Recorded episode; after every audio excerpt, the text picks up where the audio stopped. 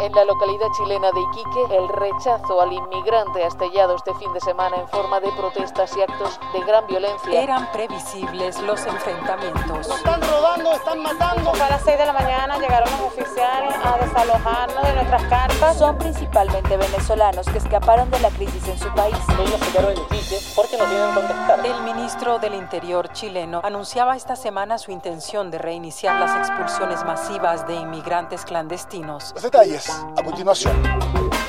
Desde la sala de redacción de La Tercera, esto es Crónica Estéreo. Cada historia tiene un sonido. Soy Francisco Aravena. Bienvenidos.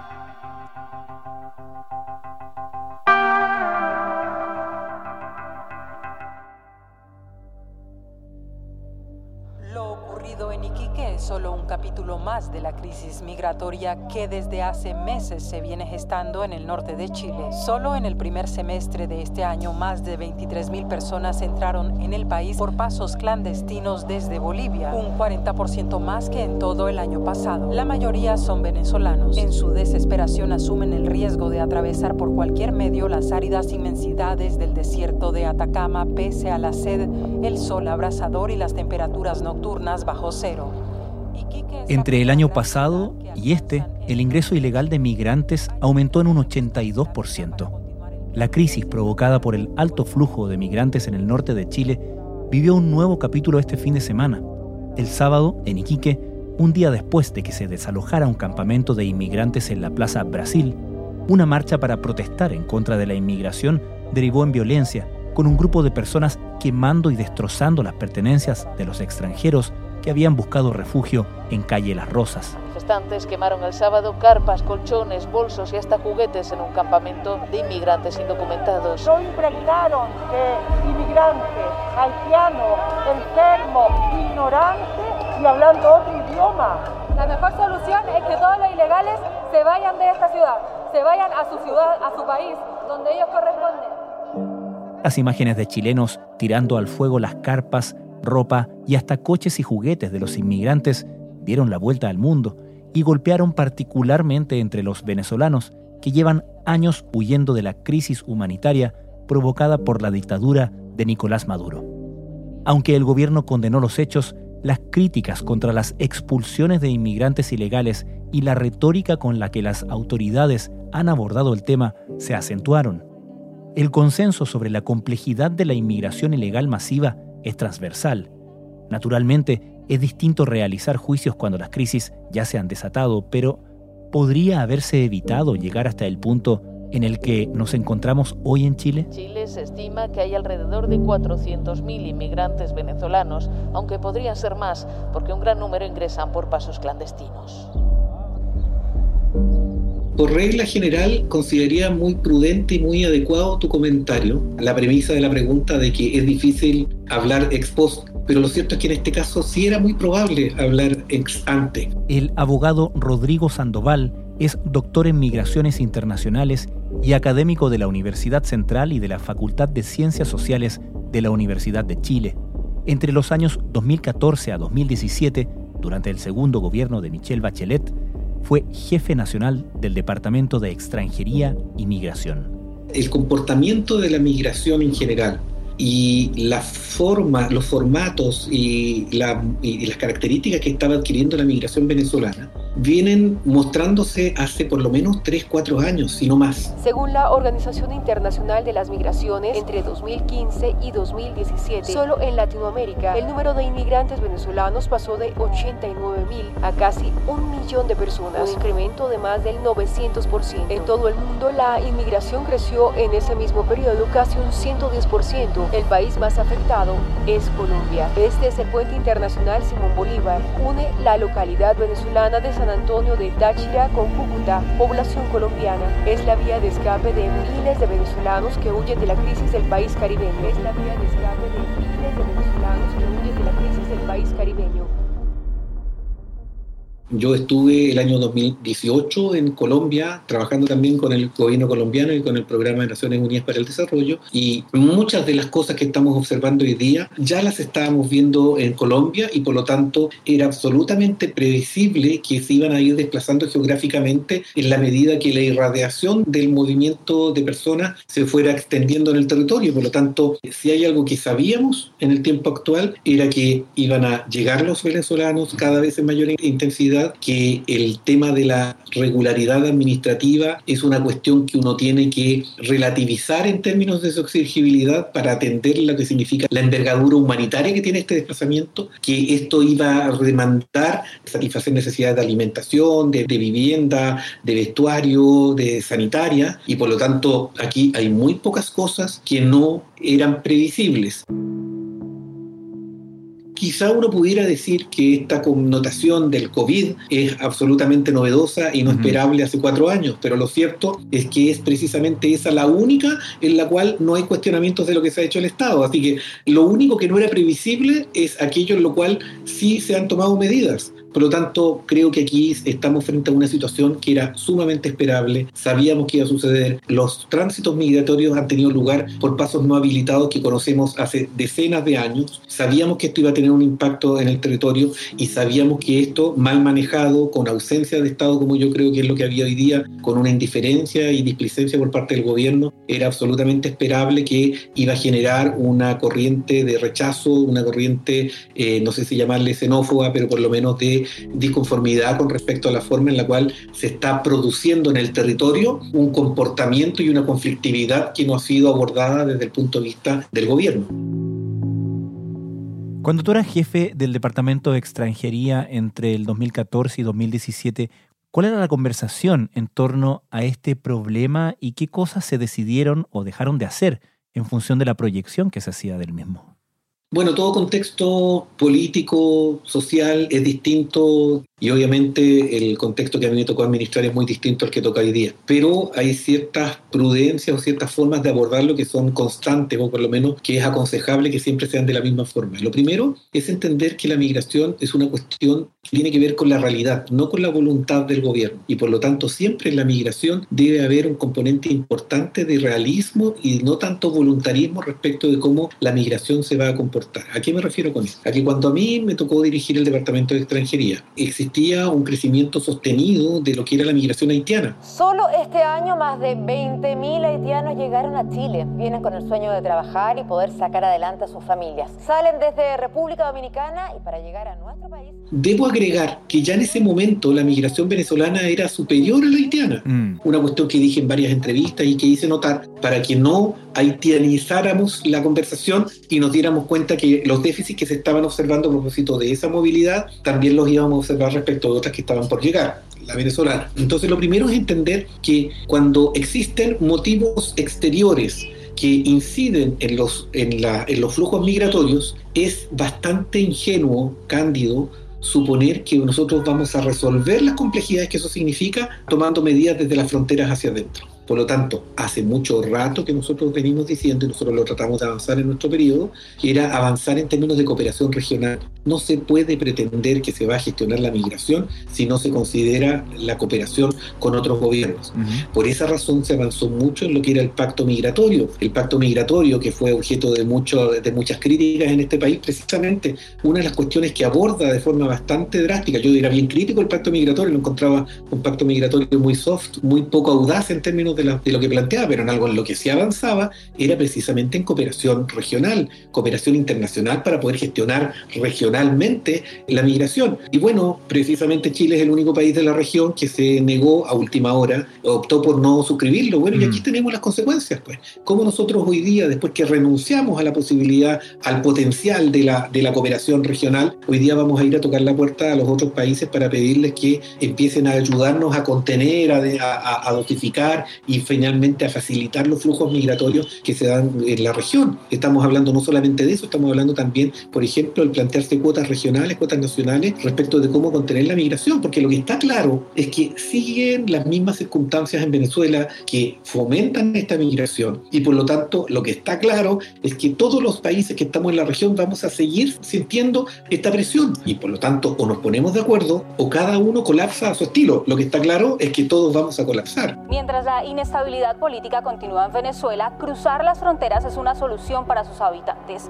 Porque aquí el problema no es de que vengan o no vengan, el problema es de cómo vengan, cómo nos hacemos cargo, cómo aseguramos su inclusión, cómo aseguramos su llegada. Puede ser transitoria, puede ser permanente, pero por ejemplo, hay países que ya han entendido esto y esto lo planteo a propósito de este mismo viaje que tuve el año 2018 en Colombia, en donde ya el gobierno colombiano, en ese tiempo era el gobierno que estaba saliendo de Santos, ¿no? ya se abría a la posibilidad de entender que el secreto en esto, para poder administrar la urgencia, estaba en los permisos especiales transitorios de trabajo. Tú puedes discutir si esa persona se va a quedar o no se va a quedar en tu país, pero cuando ya llegó a tu país, ya está claro que es muy difícil que se vuelva y por lo tanto puedes hacer los shows que hace el gobierno y empezar a expulsarte a 50 personas cada 3, cada cuatro semanas, cada mes, pero eso no contiene de ninguna forma el flujo que te está llegando y por lo tanto tienes una realidad concreta. Allá en Venezuela, ¿qué va? Allá no hay vida de, ninguna, de ninguna clase.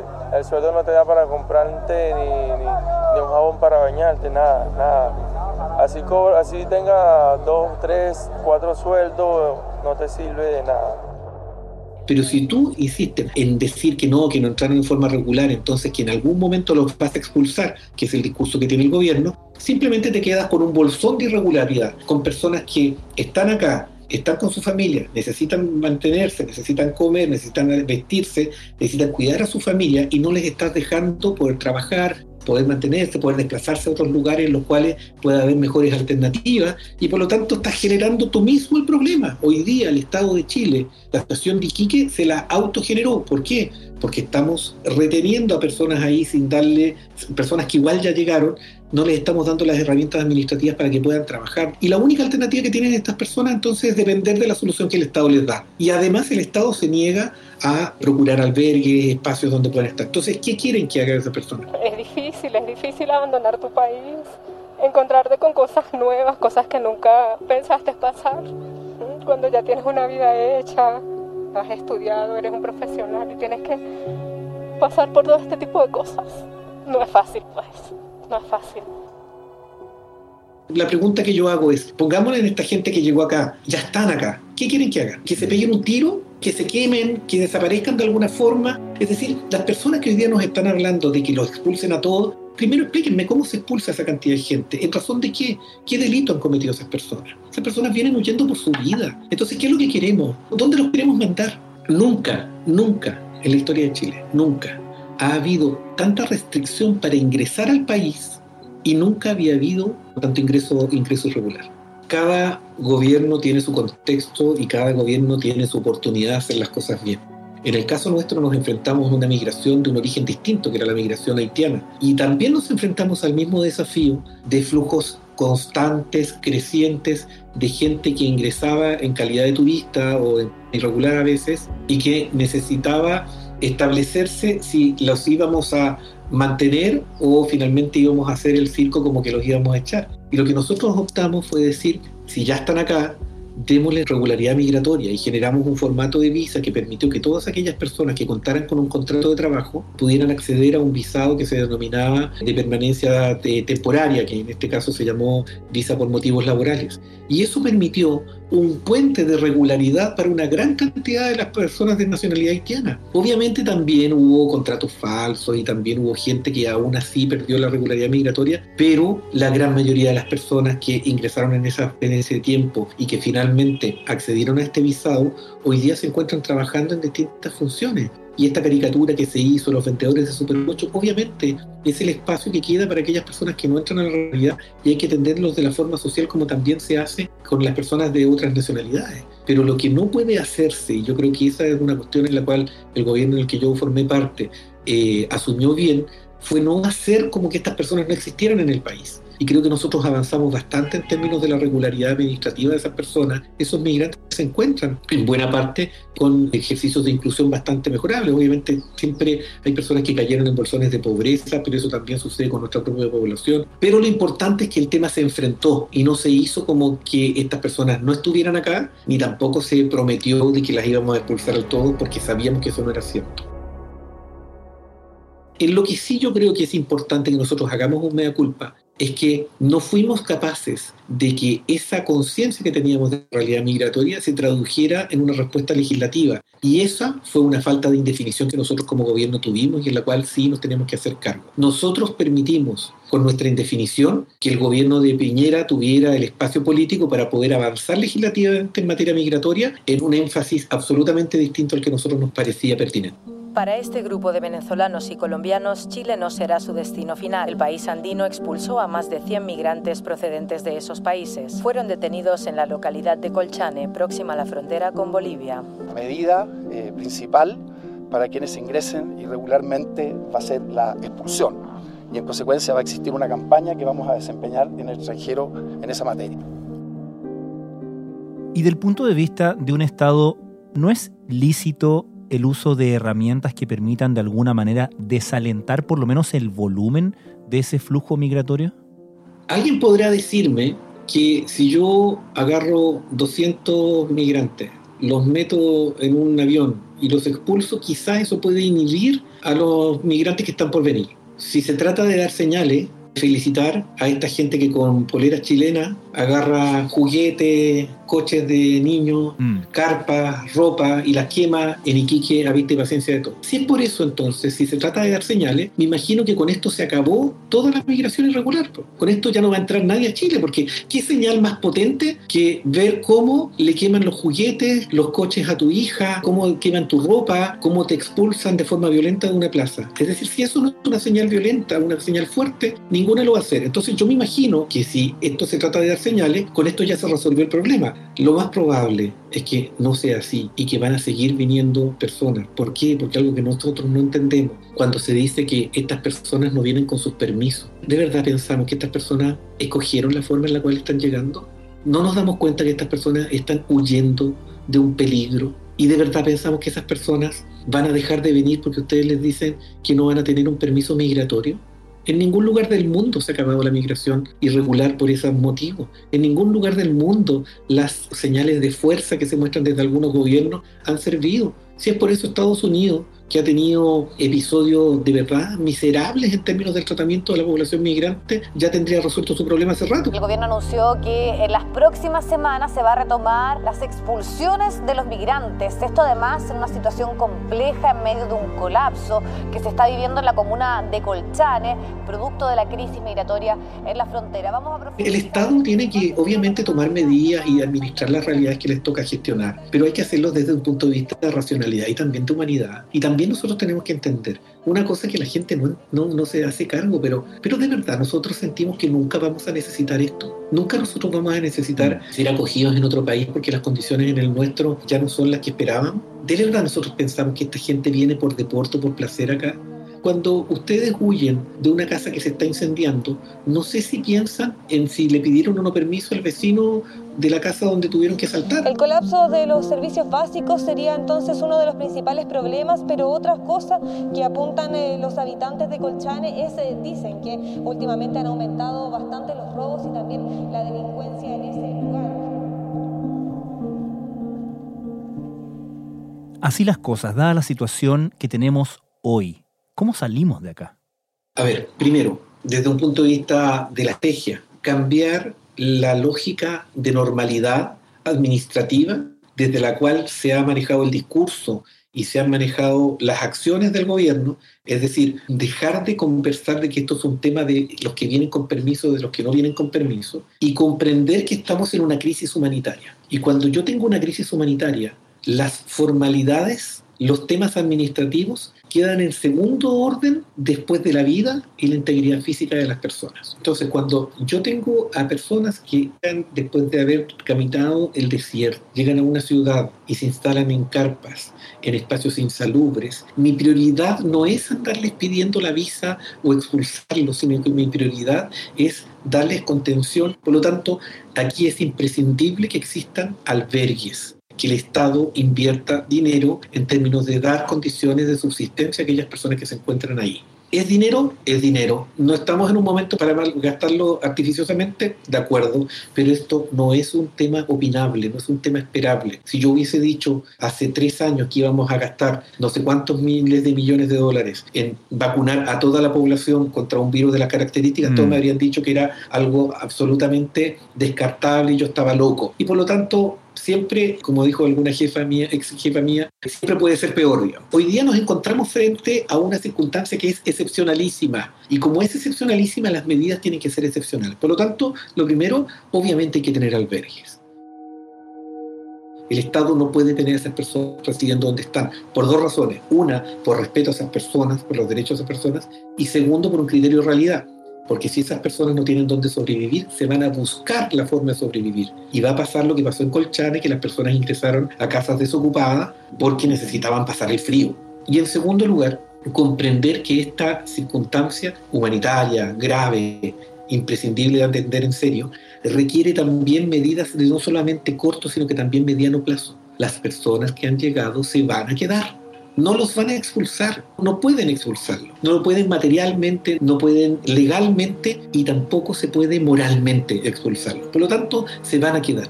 Y si se van a quedar, la pregunta es una pregunta madura, no es una pregunta de, este infantilismo voluntarista que, que acuso. La pregunta es, ¿qué queremos hacer con ellos? ¿Queremos que constantemente, por todo el tiempo que se vayan a quedar, poco, mucho, bastante, queremos que dependan del Estado o queremos que busquen la forma de poder ganarse el, sustento.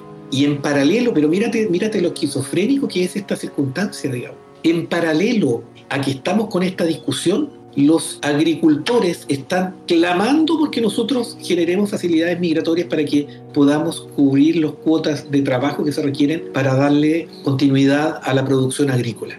Entonces, ¿por qué no generar espacios de regularidad migratoria? Si quieren, no les den la visa, denles un permiso especial de trabajo que permita que se mantengan por un determinado tiempo, seis meses renovables, y que les permita trabajar mientras lo hacen. Es tan absurdo lo que estoy diciendo, pero me llama la atención que el debate vaya por otro lado y el debate sea una discusión en términos de quién tuvo más culpa, quién tuvo menos culpa, en lugar de ver lo que evidentemente tenemos que hacer, porque si no, estamos haciendo que sean los vecinos que sea la comunidad la que se esté haciendo cargo de aquel espacio que el Estado no está ocupando. Y esto, como sucede en la delincuencia, como sucede en el narco, es el peor de los mundos. Cuando el Estado se abstrae, se abstiene de participar en un determinado ámbito que es de su responsabilidad, y dejamos para que en el descampado funcione cada uno según sus pulsiones, según sus formas inmediatistas de ver las cosas, y es el peor resultado del mundo y es lo que vimos nosotros en Iquique. ¿Qué vimos en Iquique? ¿Gente mala? Protestando, no, vimos gente furiosa porque siente que hay una pérdida de su espacio y que nadie los defiende. La inmigración es bienvenida, siempre y cuando se haga ordenada. Pero que quede claro que la molestia no es contra los inmigrantes, ellos ya están acá adentro, si el problema es allá en la frontera. Y obviamente como no le pueden ir a quemar el pagarse la moneda al gobierno, van a quemar lo que encuentran y se van a enojar con lo que con, con quien visibilizan esa ira que no es otra cosa que las personas migrantes pero eso es por una ausencia del Estado. El desalojo de este viernes de una de las plazas que durante más tiempo se convirtió en un campamento de migrantes en pleno centro de la ciudad estaba todavía fresco en la retina de quienes llegaron a participar en esta manifestación. Rodrigo Sandoval, muchas gracias. A ti. Para ellos fue, sobre todo, un ejemplo de lo que dicen es la reacción tardía de las autoridades frente a este fenómeno